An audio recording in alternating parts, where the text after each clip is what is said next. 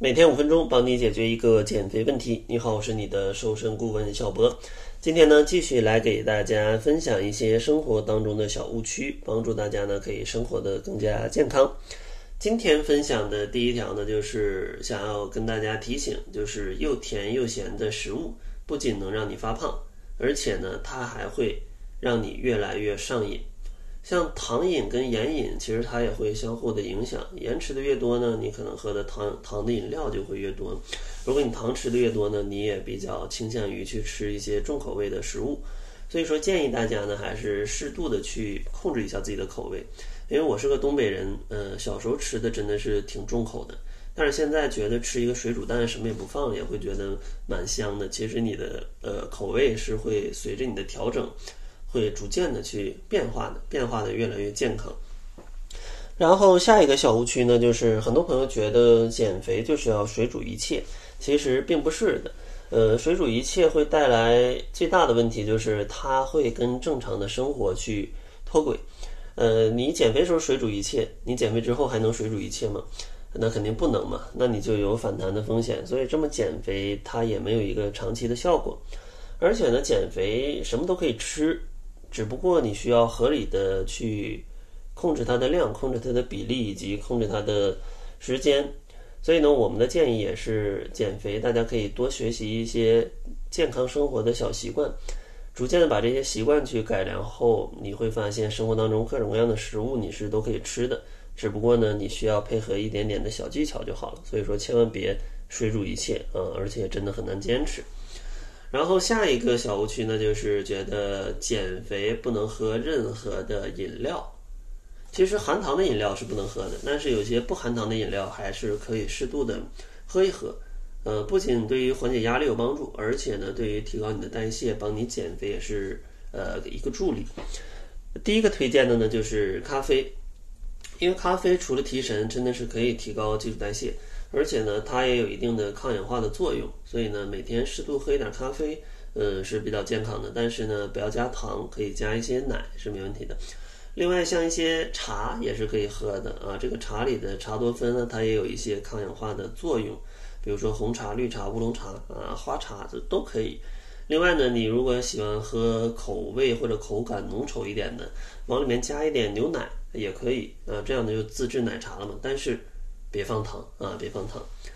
然后下一个小误区呢，就是觉得吃火锅是比较健康的。如果你真的是水煮菜，然后蘸一些调料呢，是比较健康的。但如果你去火锅店吃，再点了一些川锅或者是很油的这种锅底，呃，那这种情况可能就对健康没有那么大的帮助了。呃，因为如果锅底是重油重盐的，你如果涮的各种的肉啊、各种的菜啊，其实都会。蘸到这些调料嘛，那你就会不知不觉摄入非常多的油，非常多的盐，非常多的热量，而且还比较容易水肿。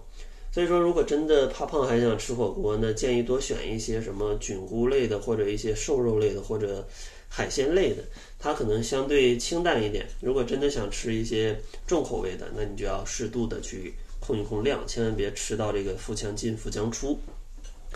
然后下一个小误区呢，就是喝茶它不能刮掉你体内的油脂，因为茶叶本身并不含有任何分解脂肪的物质，但其中的像茶多酚呢、咖啡因呢，它能够刺激人体分泌胃酸，加速肠胃的蠕动，所以呢，最终起到了一些促进消化的效果。所以说，大家要理解这个背后的过程，它跟直接分解脂肪是不一样的，它只是加速你的消化。所以说，你吃了很多食物之后，你再去喝茶，你说它有减肥的效果呢，其实是自欺欺人了。但是你在餐前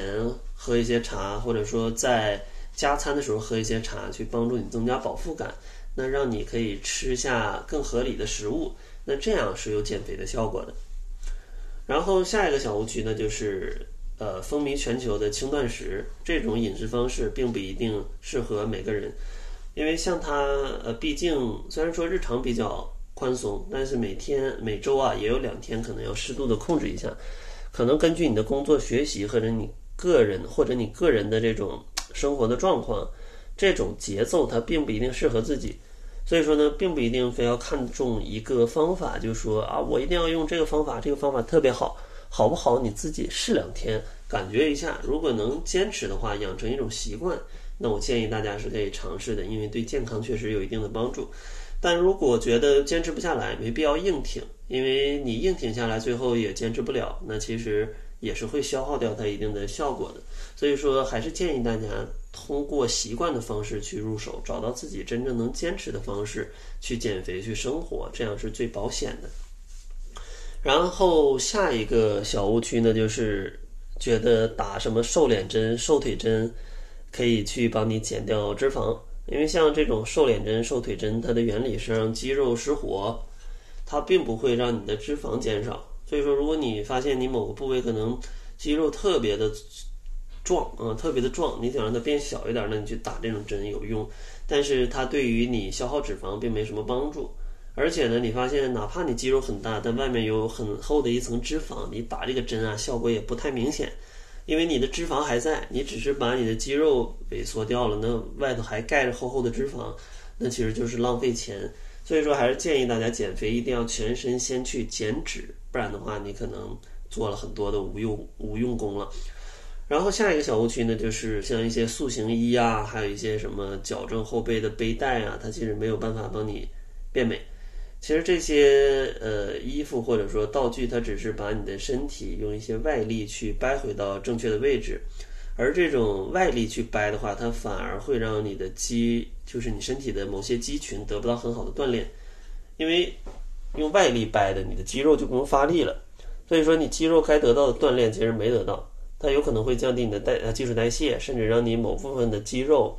呃萎缩，让它的功能可能降低。这样的话，当你摘掉这个衣服、脱掉这个什么背带的时候，你会发现你可能比之前状态会更难受，因为你的肌肉没有得到充分的锻炼。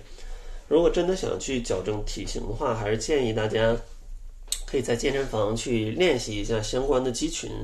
因为大多数体态问题都是因为呃肌肉的发力是不不均衡的。呃，比如说你驼背，那你可能是你的胸肌或者你的肩部它比较紧张，然后你的后背或者你的斜方无力，就导致你这个就佝偻佝佝偻着。所以说你这种情况需要练习一下你斜方的中下部以及你背部的肌肉，再放松你胸部或者说肩前侧的肌肉，那这样的话才会有一个更好的调整。